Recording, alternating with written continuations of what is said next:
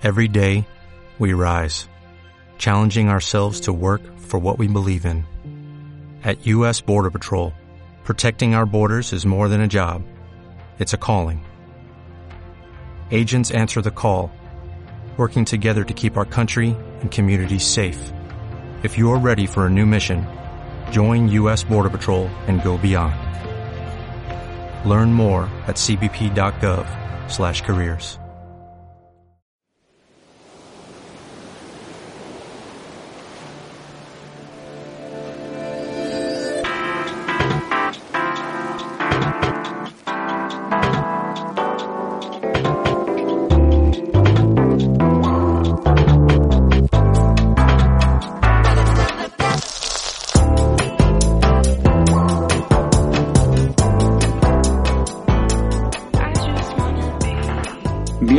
de nuevo, mi nombre es Enoch de la Cruz y hoy vamos a cortar por lo sano.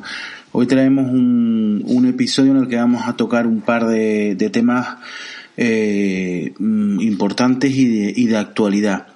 Primero vamos a comentar un poco, un poco por encima, tampoco soy un experto en el, el resultado de las elecciones alemanas que tuvieron lugar este, este fin de semana. Vamos a comentar un poco por encima los resultados y, y, las posibles alianzas de gobierno, ¿no? Y también en una segunda parte quiero también comentar el tema de, del futuro de las pensiones, que parece mmm, que cada vez se está poniendo más negro, ¿no? De hecho, el ministro Escribá, eh, que había, pues había dicho hace un tiempo, hace, no sé si fue el año pasado, que, que, iban a mantener las pensiones, que iban a subir las pensiones, etcétera, etcétera. Pues ya esta semana, hace unos días, eh, en unas declaraciones ha dicho que igual, igual en España tenemos que empezar a acostumbrarnos a trabajar hasta los 75 años, ¿no? Y hay, y es que las pensiones no se sostienen tal y como están establecidas, ¿no? Vamos a hablar de eso en el, en la segunda parte del programa. Antes de, de, comenzar y de, y de meternos en, harina, eh, como siempre me gusta recordar, tendrán en, el, en, el, en la descripción del episodio los enlaces para seguirnos, el enlace de Contribui, si quieren eh, colaborar con el podcast, se pueden hacer eh, fans también en ebooks. Y por supuesto, pues si les gusta el, el, el, el episodio o el podcast y y quieren suscribirse o darnos un like en ebooks, pues mejor que mejor. Muchísimas gracias ya de antemano. Y vamos a empezar entonces, vamos a empezar con lo que es el, el programa en sí. Eh, como comentamos al principio, pues vamos a empezar hablando de estas elecciones en Alemania que se han celebrado este fin de semana. Eh, ya habíamos hecho un, un episodio, los seguidores del programa lo, lo habrán escuchado, eh, a principios de septiembre hicimos un episodio dedicado a, la, a, estas elecciones alemanas y sus posibles desenlaces.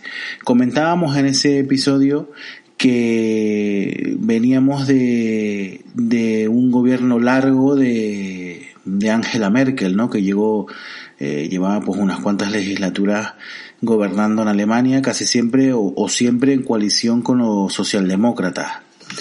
Pero ahora eh, se daba eh, la importancia de estas elecciones eran sobre todo pues que Angela Merkel ya no se presentaba más. Entonces pues habría un, un futuro de incertidumbre de qué es lo que podía, qué es lo que iba a pasar en, en la Alemania post-Merkel y no solo en Alemania, sino en la Unión Europea, ¿no? La Unión Europea post-Merkel, ¿no?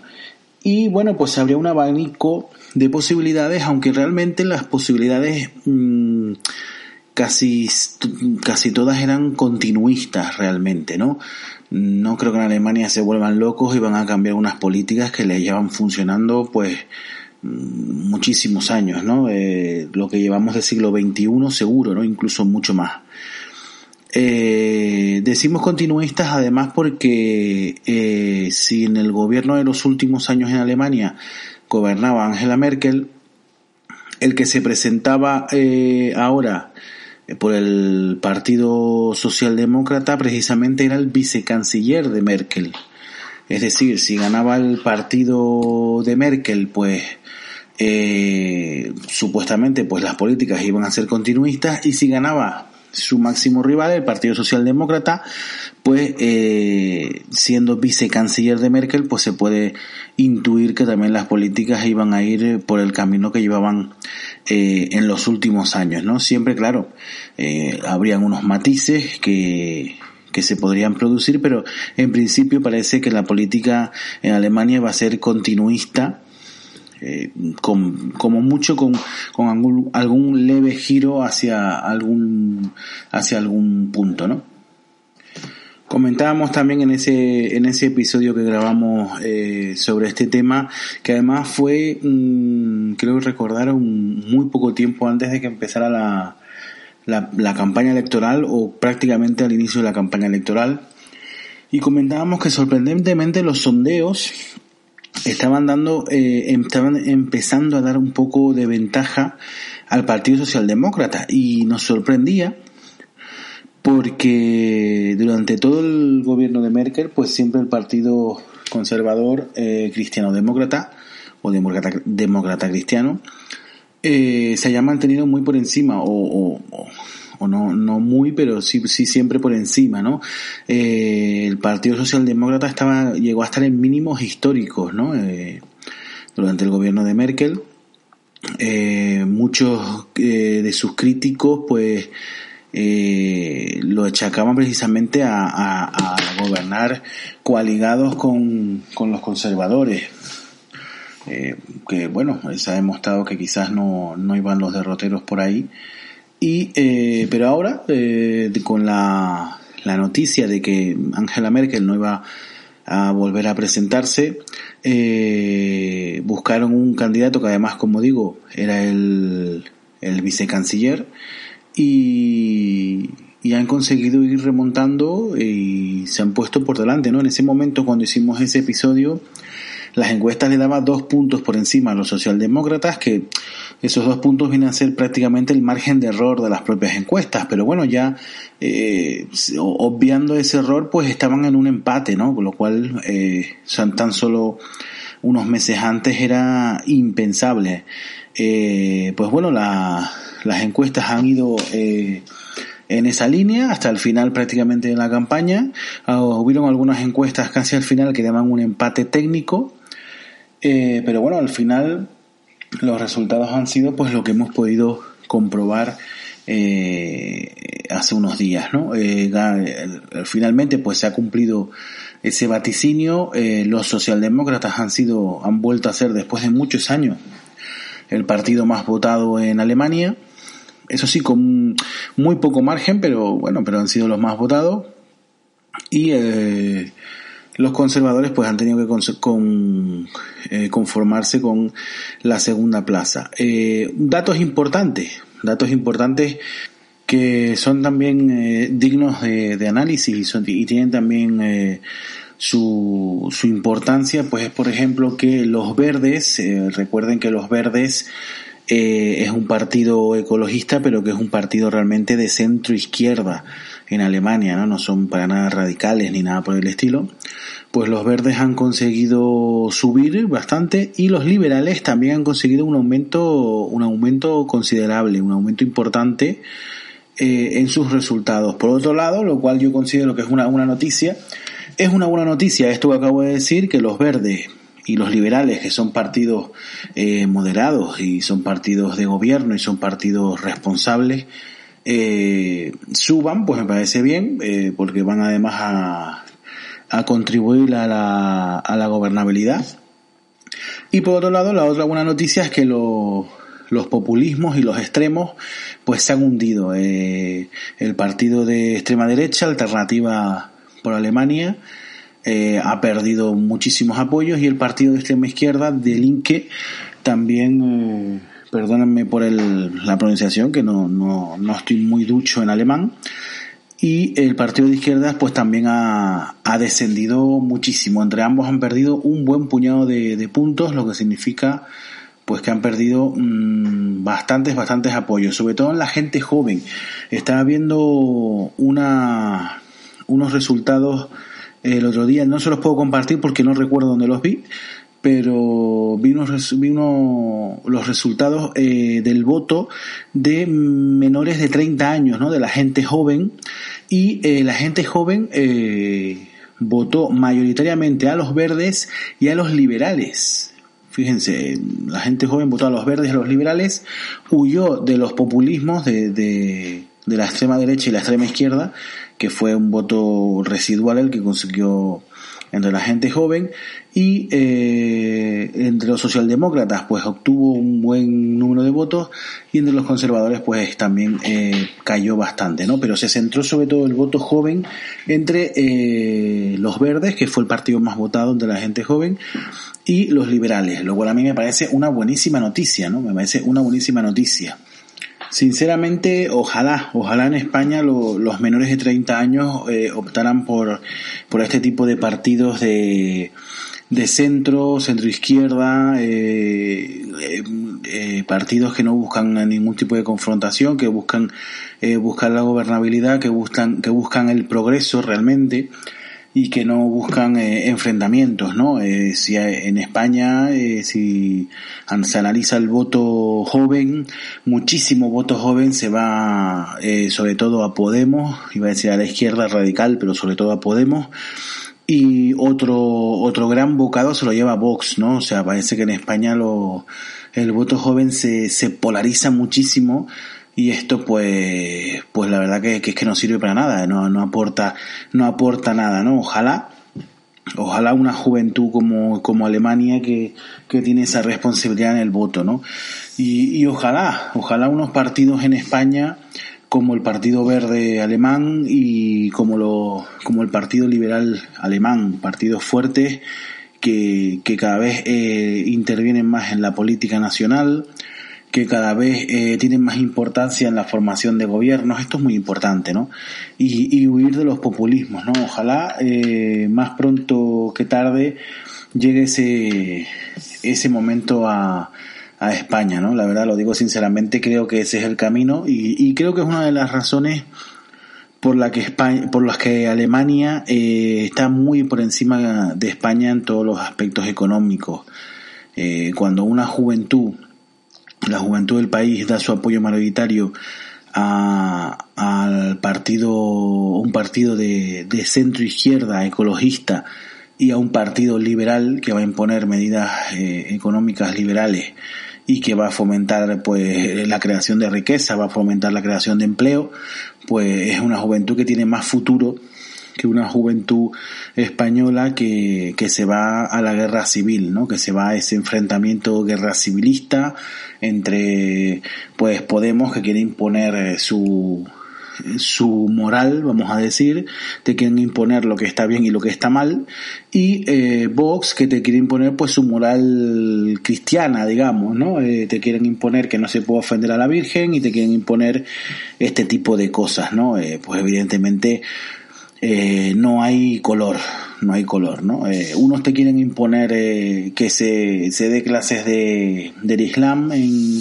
en España y los otros te quieren imponer que solo se dé el catolicismo, ¿no? Mi opinión personal, como liberal que me, me considero, es que no se debe ver ninguna religión en las clases, ninguna y ser una, una educación y un estado eh, realmente laico de verdad, ¿no? Pero bueno, ese es otro tema, estamos hablando de, de Alemania, pues como digo, eh, me llamó mucho la atención ese voto joven en Alemania, me llamó la atención y me dio una envidia sana, pero envidia, ¿eh? porque como, como acabo de, de explicar, ojalá eso pasara en nuestro país, ¿no? Pero bueno, algún día, quizás algún día. Y bueno, pues visto los resultados, eh, mm, ganan los socialdemócratas por poco margen, pero ganan.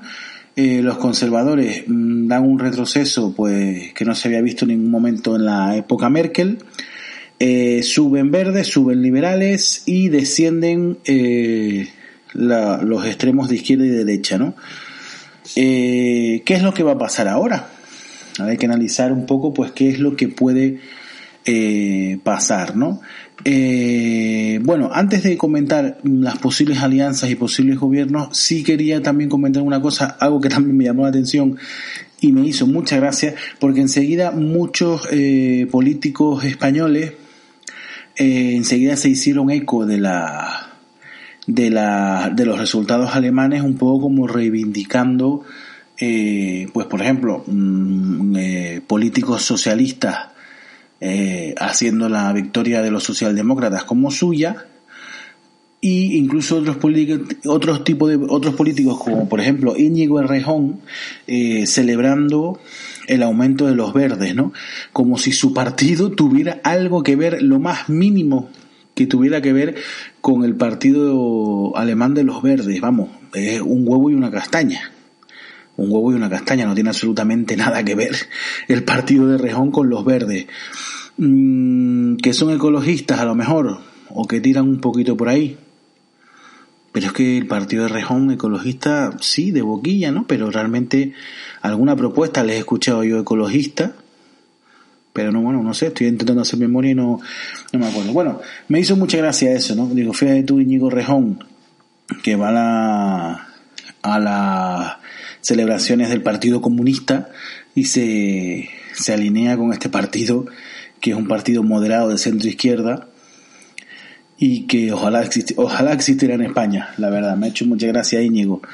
Está claro que, claro, ellos te quieren vender la te quieren vender que son esa que son ese partido y pero bueno la gente que, que sabe de política sabe que no lo son y me llamó muchísimo la atención e incluso pues me reí la verdad que me reí eh, un tuit de José Zaragoza que es diputado socialista en el Congreso eh, que extrapolaba o, alineaba la victoria de los socialdemócratas con como si hubieran ganado ellos, los socialistas en Alemania, ¿no? La verdad que me hizo reír, me hizo reír, porque bueno, felicitaba a los socialdemócratas, se autofelicitaba, ¿no? Como si fueran ellos, eh, como si fuera Pedro Sánchez el que ganó las elecciones en, en Alemania y además eh, a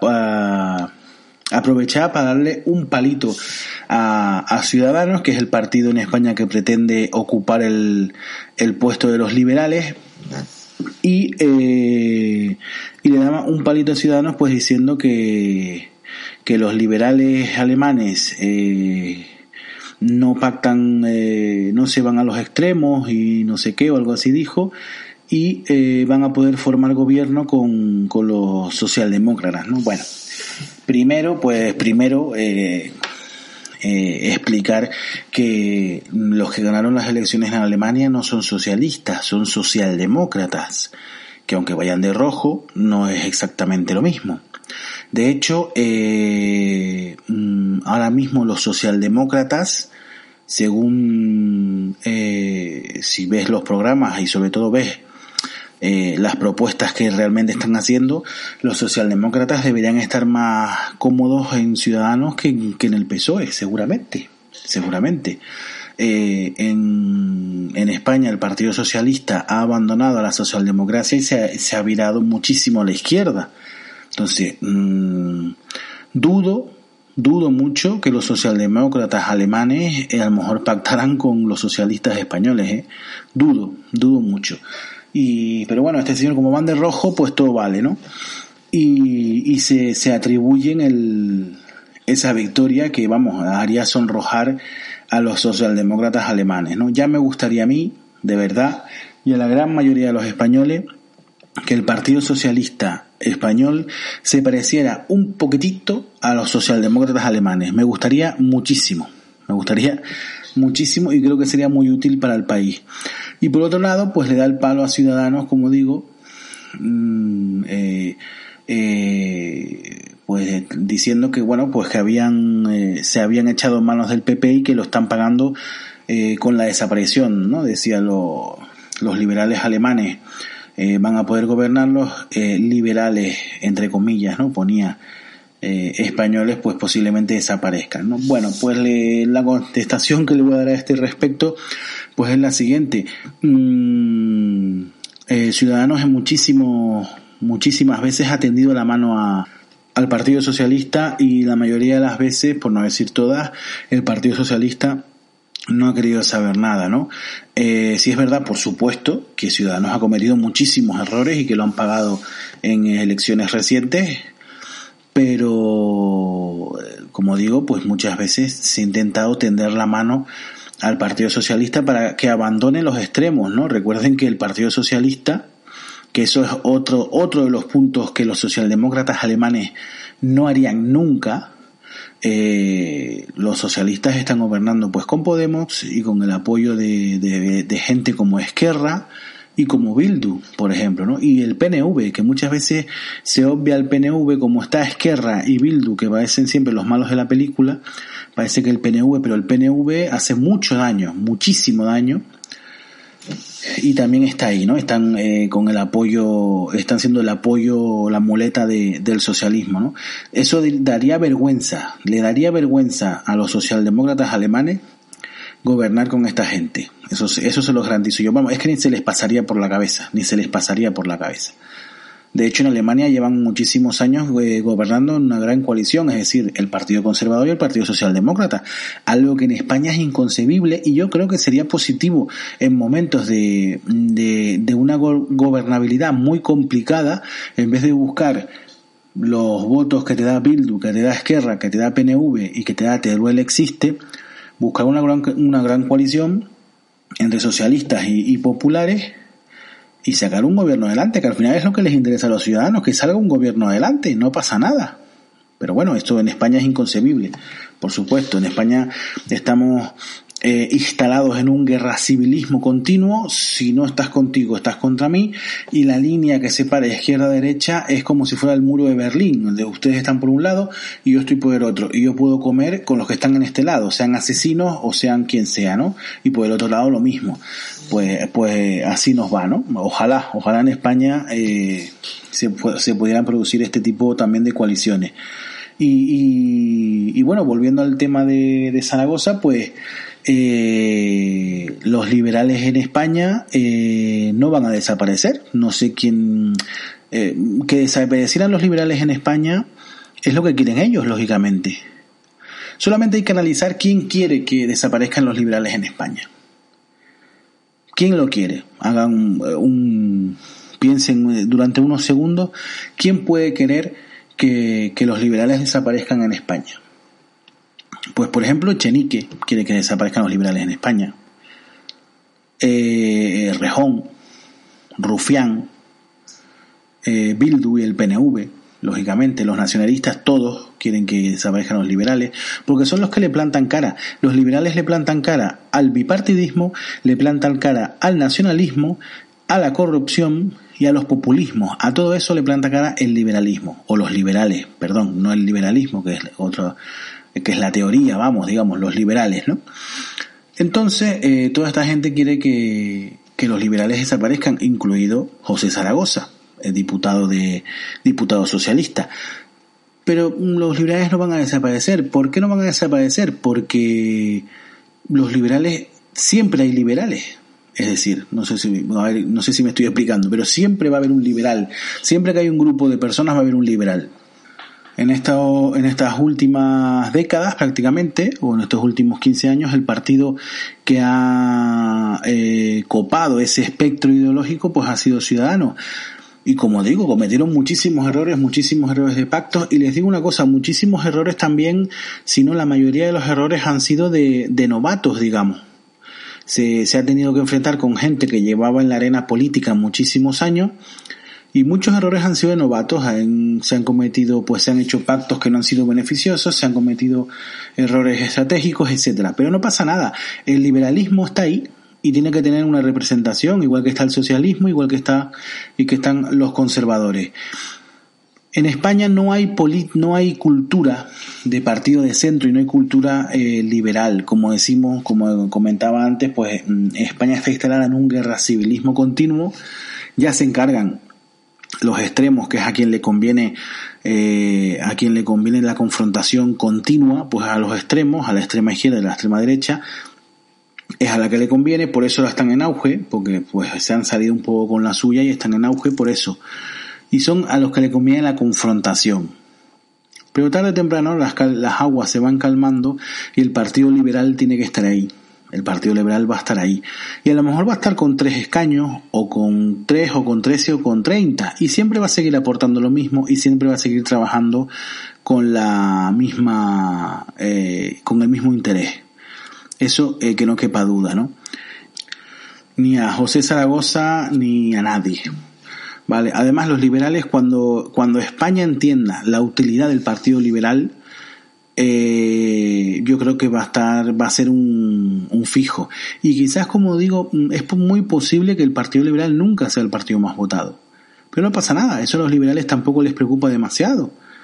Miren como lo que ha pasado en Alemania. Ahora vamos a hablar ahora de los posibles pactos en Alemania y se está hablando de un posible pacto entre socialdemócratas, los verdes y el Partido Liberal. Y ya se está medio, está saliendo en las quinielas que el ministro de Hacienda puede ser liberal, puede ser del Partido Liberal. Eso sería una magnífica noticia, magnífica noticia. Sobre todo para los alemanes, no para mí, pero pues, quizás para los alemanes y para la Unión Europea. Entonces, cuando en España se den cuenta de esa utilidad, ¿saben para qué sirve el Partido Liberal? Por ejemplo, pues para que el PSOE no tenga que pactar siempre con Podemos, con Rejón y con toda esa gente. ¿Saben para qué sirve el Partido Liberal? Para que el PP no tenga que pactar siempre con Vox, por ejemplo. Por ejemplo. El otro día, hace poco salió algo de Vox que me parece detestable. Si ya yo ya Vox lo quería, mm, pues cuanto más lejos mejor. Hace de unos días pasó, pues resulta que en el Ayuntamiento de Madrid eh, salía una propuesta para evitar que eh, mujeres que iban a abortar, pues resulta que eh, una clínica donde se practicaban abortos, pues se hayan dedicado a hacer scratches por fuera, gente pues eh, de grupos religiosos o, o, lo que fuera, y se dedicaban eh, a hacer scratches por fuera a las mujeres que iban a abortar, lo cual ya me parece lamentable porque al final vivimos en un país libre, o que por lo menos debería ser cuanto más libre mejor. A lo mejor, a lo mejor el problema es que realmente no quieren que sea libre. Yo como soy liberal, pues sí quiero que sea libre. Pero a lo mejor es que en el fondo la mayoría de la gente no lo quiere. Pues como digo, eh, se estaban haciendo scratches a las mujeres que iban a abortar, lo cual me parece lamentable eh, uno su moral y su, su religión está bien que la tenga en su casa y, y que hable. Puedes hablar de tu religión perfectamente con la calle sin increpar a nadie, ¿no? y de tus creencias sin increpar a nadie, ¿no? Pues estaban desarrollando pues unos scratches a, a las mujeres que iban a, a, abortar, ¿no? Y querían pues poner fin a esto, ¿no? Eh, tomar alguna medida para que esto no se produjera. Eh, bueno, pues lógicamente los partidos de izquierdas, pues más Madrid, que creo que fue el que llevó la eh, llevó el tema al pleno, eh, más Madrid, eh, me imagino que Podemos no está en la Asamblea de Madrid o si está, bueno, no me acuerdo. Pero bueno, estos partidos de izquierda, eh, perdón, Asamblea no, esto es el Ayuntamiento de Madrid, perdón. Eh, estos partidos de izquierda pues llevaron esto. Ciudadanos votó a favor Lógicamente, PP y Vox votaron en contra. O sea, a PP y Vox le parece bien que se hagan scratches en la puerta de la clínica a mujeres que vayan a abortar. ¿Cómo se explica esto? ¿Cómo se explica esto? No lo entiendo. O sea, no lo entiendo en qué, en qué eh, punto un ser humano político, además, que está ahí elegido por los ciudadanos en un cargo público, puede, le, puede parecer bien esto, ¿no? No lo entiendo, no me cabe en la cabeza. Entonces, como es lógico, Ciudadanos mmm, votó a favor de evitar este tipo de, ciudad, de, de situaciones.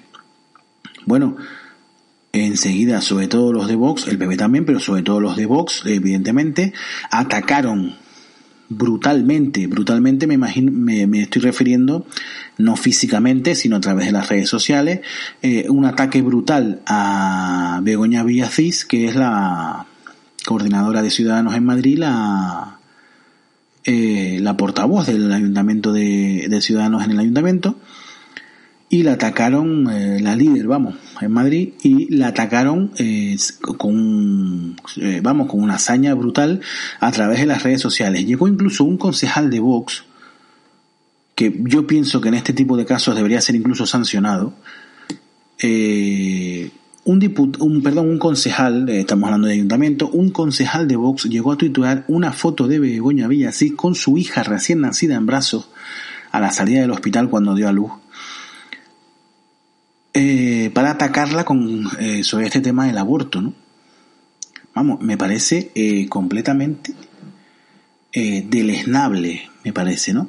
Además, no entiendo que cuando una persona está a favor del aborto, a favor del aborto no significa que se vayan a asesinar niños, porque es lo que parece que la gente piensa, o que la gente de este tipo de partido. No es que se van a asesinar niños. Eh, al final, eh, estar a favor del aborto es estar a favor de que la mujer decida, que al final es la última persona y es la que va a, a sufrir o la que va a pasar por todo ese tipo, por todo ese proceso. Y no hay ninguna razón para que una mujer que no quiera estar embarazada quede embarazada. Cuando ella, que es la primera interesada, no quiere. Entonces, los liberales, en los cuales yo me incluyo, vamos a estar siempre con las libertades individuales de las personas.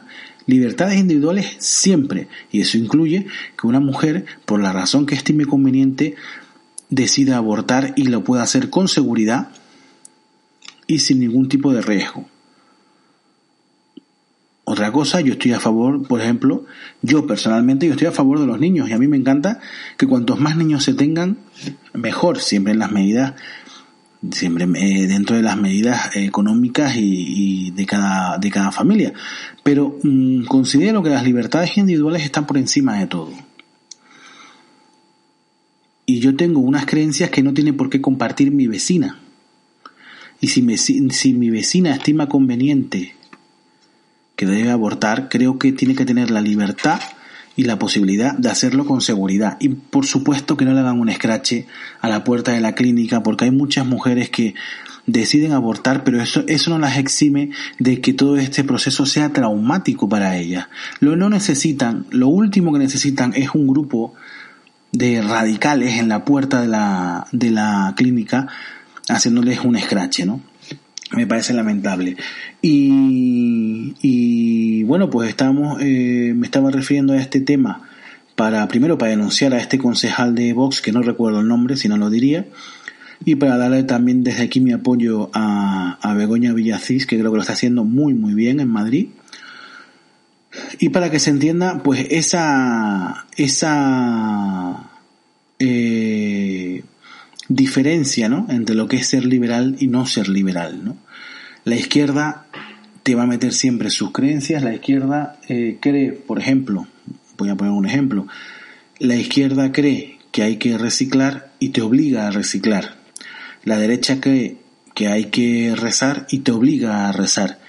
Eh, los liberales creemos que el que quiera rezar tiene que tener libertad de rezar sin ningún tipo de problema y sin que nadie le moleste, y que el que quiera reciclar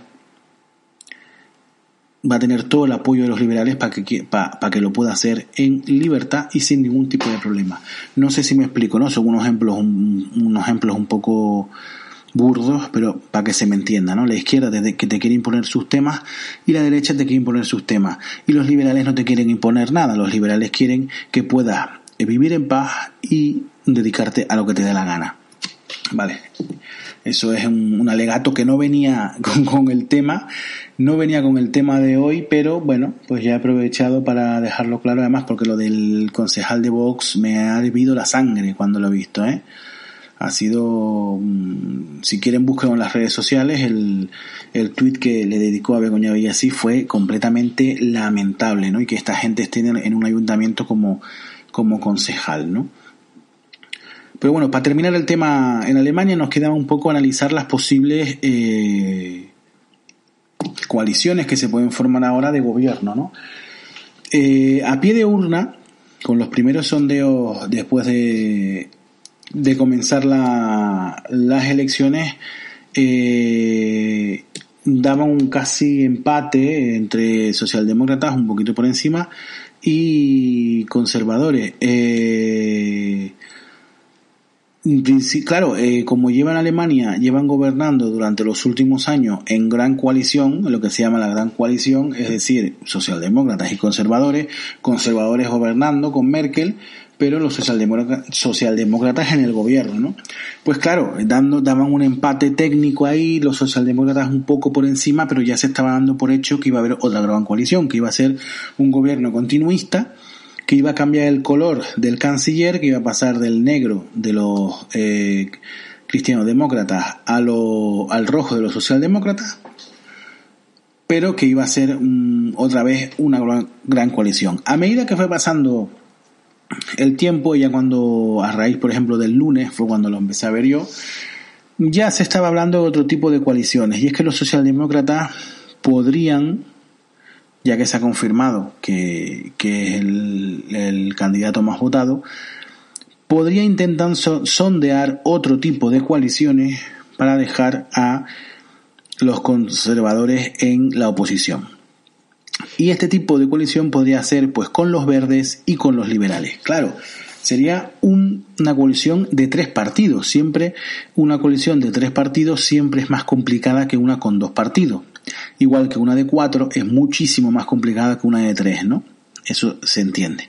Entonces, llevar a, este, a esta coalición es más complicada que sentarse con los conservadores y más prácticamente pues continuar el gobierno anterior. Pero los socialdemócratas quieren explorar esta situación. No me parece mala idea, no me parece mala idea porque como digo los conservadores llevan mucho tiempo gobernando, pues que pasen a la bancada de enfrente durante un tiempo tampoco les pasa nada y como digo tampoco las políticas van a ser radicalmente opuestas, ¿no? Eh, y creo que sería bueno, pues para un partido como los Verdes o un partido como el Liberal, acceder, acceder también a una parcela de, poder, porque así también podemos ver qué es lo que van a hacer realmente, ¿no? Se estaba comentando ya en las quinielas estaban dando al, que el ministro de Hacienda podría ser liberal, lo cual me parecería una idea maravillosa, una idea maravillosa porque considero que económicamente las mejores políticas y las que realmente dan frutos son las liberales o las que dan realmente los frutos deseados. Pero bueno, todo esto son conjeturas. Mm, eh, no habría posibilidad de meter a otros eh, partidos en el gobierno, porque como digo, eh, alternativa para, por Alemania, que es la extrema derecha, y Die Linke, que es la extrema izquierda, mm, han perdido muchísimos apoyos y prácticamente pues no van a sumar con nadie. De todas formas, aunque sumaran, les puedo garantizar que en Alemania pactar con los extremos está muy mal visto y no creo que llegaran a ese extremo si no fuera por una necesidad muy muy muy urgente no si no no creo no creo que, que lo hicieran así pues eh, ahora mismo eh, resumiendo ahora mismo parece que la primera opción va a ser un una coalición eh, semáforo que la llaman por, eh, que, por los colores de los partidos, ¿no? Socialdemócrata rojo, verde, verde, y los liberales que mm, en, en Alemania van con el color amarillo. Esa sería ahora mismo la que tiene ahora mismo más eh, posibilidades de salir. Pero no descartaría si las negociaciones se complican demasiado, que tampoco lo creo, pero si las negociaciones se, se complican que se retome una gran coalición que además en Alemania ha funcionado muy bien las últimas legislaturas. Y bueno, vamos a terminar eh, con el otro tema que habíamos propuesto al principio. Me imagino que este será más breve porque simplemente voy a dar mi opinión al respecto, no hay muchos más datos que, que aportar.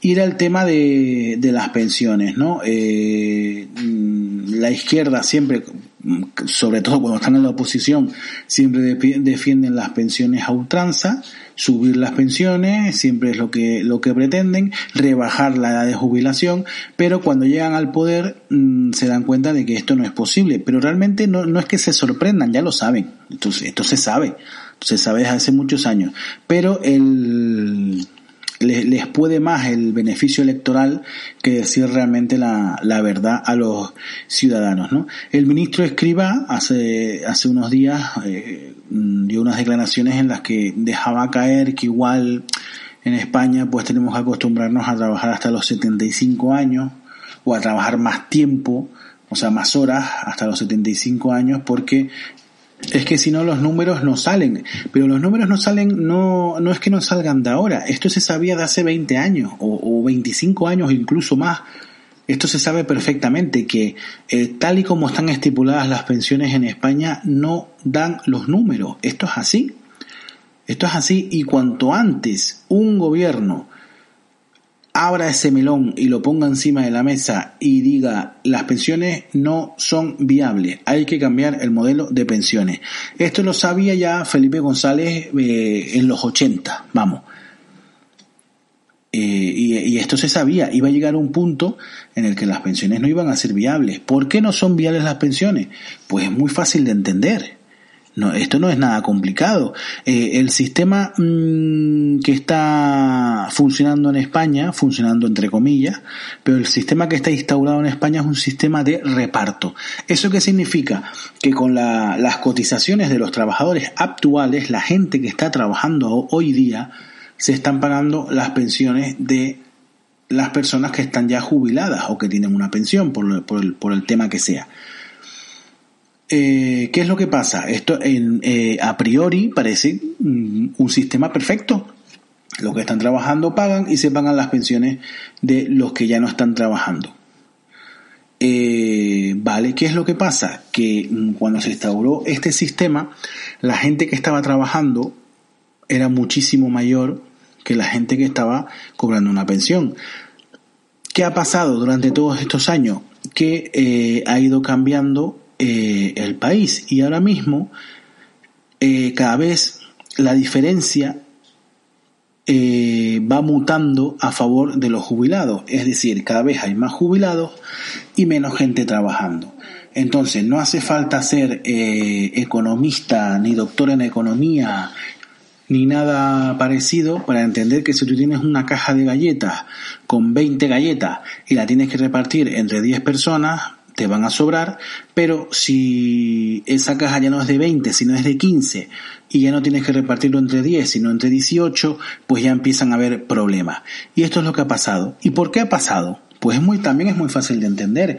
En España eh, la población cada vez eh, está envejeciendo más, es una población envejecida. ¿Qué significa esto? Que nacen menos niños, básicamente principalmente es eso, nacen muchos menos niños. Una, mente, una cualquier persona no tiene sino que echar la mente atrás, eh, echar el árbol genealógico para atrás y darse cuenta de que eh, los hijos que se están teniendo ahora son muchos menos de los que tenían vuestros padres y muchísimos menos de los que tenían los abuelos, ¿no? Te pongo el ejemplo mío práctico, o sea, yo tengo una niña, una y no pienso tener más. Mm, no porque no quiera, sino porque mm, ya con una prácticamente no me da la vida. No sé cómo lo hacían sinceramente las abuelas. Sí sé, sí sé cómo lo hacían y era muy sacrificado, ¿no? Pero yo tengo una, mi mujer eh, es autónoma, trabaja prácticamente todo el día y yo tengo también lo mío, entonces no me da la vida para tener más. De momento me quedo con una. Mis, mis padres tuvieron tres, yo tengo dos hermanos, o sea, ya somos tres. Mis abuelos, pues mi abuelo materna eh, y mi abuelo y mi abuela materna y mi abuela paterna, las dos, tuvieron un chorro de hijos. No me acuerdo si eran seis, siete o nueve o por ahí. Entonces, claro, si, eh, si sacas la, la proporción, evidentemente ha descendido muchísimo. Y esa es mi familia. La mayoría de las familias sigue por el mismo camino. La mayoría de las familias sigue por el mismo camino. Entonces, no hay que ser un lumbrera. O sea, hoy en día cada vez es más difícil tener eh, eh, descendencia. Eh, la vida pues se ha ido complicando. Eh, ya no se puede, ya es muy complicado que, la, que las mujeres se queden en casa. Que aunque no fue complicado, también, también te digo que yo soy partidario de que la mujer trabaje siempre y el hombre, por supuesto, pero no soy partidario de que se quede una persona en casa. ¿Por qué se va a quedar una persona en casa? Yo pienso que Hombre, si, si, si usted prefiere quedarse en casa, pues también mm, defiendo su libertad para hacerlo y debe, y debe poder hacerlo. Pero creo que lo lógico es que ambas personas trabajen. Yo creo que ya eso de que una persona se quede en casa, ya eso es de otra época, creo yo. Es mi opinión personal también, por supuesto. Entonces, el mundo ha ido cambiando y eh, el demográficamente ha cambiado muchísimo. Entonces, ahora no hay tanta gente trabajando para pagar tantas pensiones. Por otro lado, también la, la esperanza de vida ha crecido muchísimo. España es uno de los países con la esperanza de vida más alta del mundo. Está entre, entre los primeros. La esperanza de vida en España ya supera los 80 años con bastante. Entonces, claro, hay menos gente trabajando, hay menos jóvenes, menos niños y los ancianos pues cada vez duran más, ¿no? Entonces, el sistema no funciona, funcionaba cuando se instauró, pero ya no funciona. Y hay que decirlo, y hay que decirlo, no pasa nada. No pasa nada, porque un gobierno no es valiente, porque ellos lo saben perfectamente. Lo sé yo que no soy nadie, ¿no? Entonces, ¿por qué el gobierno no sale y dice, oiga, que las pensiones, vamos a decir la verdad, las pensiones no funcionan? El sistema va a colapsar tarde o temprano. ¿Por qué no hacemos algo ya? Estamos esperando, estamos haciendo un zapatero, ¿no? Estamos diciendo, no, no, todo de puta madre, hasta que nos demos el batacazo y ya no se puede hacer nada. Vamos a hacerlo ya. Las pensiones hay que modificarlas, hay que buscar otros sistemas, hay que buscar otras medidas. Yo tampoco no soy experto, tampoco sé qué medidas hay que aportar, pero para eso están los expertos, ¿no? Digo yo. Pero vamos, las pensiones no funcionan. Está ya diciendo escriba que vamos a tener que trabajar hasta los 75. O cambiar el sistema. ¿Qué sistema podemos poner? Como dije al principio, este, en España el sistema es de reparto. El sistema que está funcionando por ahí en algunos sitios es el sistema de capitalización que se llama, que la mochila austriaca, esa que va, se está nombrando por ahí, eh, que es un sistema muy sencillo en el que tú cuando empiezas a trabajar, una persona empieza a trabajar y de su sueldo eh, eh, le van quitando una parte para su jubilación. Pero no, esa persona no está pagando la jubilación de, de los jubilados actuales. Ese dinero literalmente se está guardando para esa persona. O sea, tú cuando llegas a tu jubilación vas a cobrar el dinero que tú has ahorrado, no el que ha ahorrado el que está trabajando otra gente. Esto tiene una serie de ventajas, pues que mm, uno sabe exactamente lo que va a cobrar porque sabe lo que tiene ahorrado y que ese dinero no está parado, sino ese dinero desde que tú empiezas a trabajar a que te jubilas, ese dinero pues lo puedes tener rindiendo y que puedes incluso cobrar beneficios. Eso es una serie de ventajas. ¿Cuáles son las desventajas? Pues que este sistema, por ejemplo, da por hecho de que todo el mundo va a poder pagarse la jubilación y sabemos que en la vida real no es así no todo el mundo puede pagarse la jubilación. Entonces ya este es un error, un fallo importante de este sistema. Otro fallo importante es cómo, cómo pasamos de un sistema a otro. ¿Vale? ¿Cómo, pasar, ¿Cómo pasaríamos de un sistema a otro? ¿Cómo pasamos un sistema de reparto a decir, oiga, que a partir de mañana vamos a cambiar un sistema de capitalización? No se puede cambiar tan fácil. Habría que analizarlo con detalle cómo va a ser ese cambio y en ese cambio alguien va a perder, eso seguro.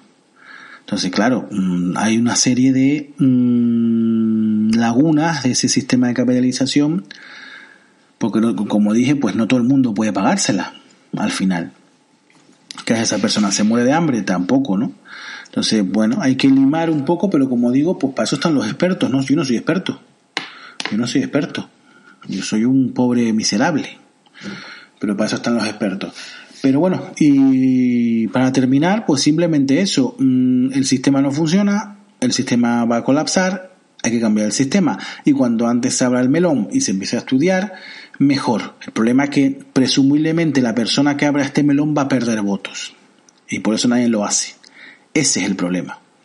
Pero ojalá alguien valiente que ponga este, este debate sobre la mesa y se empiece a trabajar cuanto antes porque la, la gente de mi generación lo va a tener muy peludo para poder eh, cobrar una jubilación decente. Es que los jubilados actuales lo están teniendo complicado para tener una jubilación decente. Entonces, y esto va a ir siempre a más, ¿no? Entonces, cuando llegue mi generación, yo soy de, de los 80, pues lo vamos a tener muy complicado, ¿no? Y bueno, y vamos a, terminar aquí. Eh, ya comentamos, además me, me, pasé de más del tiempo que yo tenía pensado, pero bueno, siempre cuando uno se lo pasa bien el tiempo pasa volando, ¿no? Eh, vamos a terminar aquí. Eh, muchas gracias por el apoyo y lo dicho, en, el, en el, la descripción del, del episodio les dejo los enlaces para, eh, para apoyarnos a través de Contribuy, a través de ebooks, para suscribirse, muy importante, suscribirse en ebooks y darnos el like si les gusta el episodio y, eh, y comentar a través de las redes sociales y seguirnos también por las redes sociales eh, los que quieran. Muchísimas gracias y hasta la próxima semana.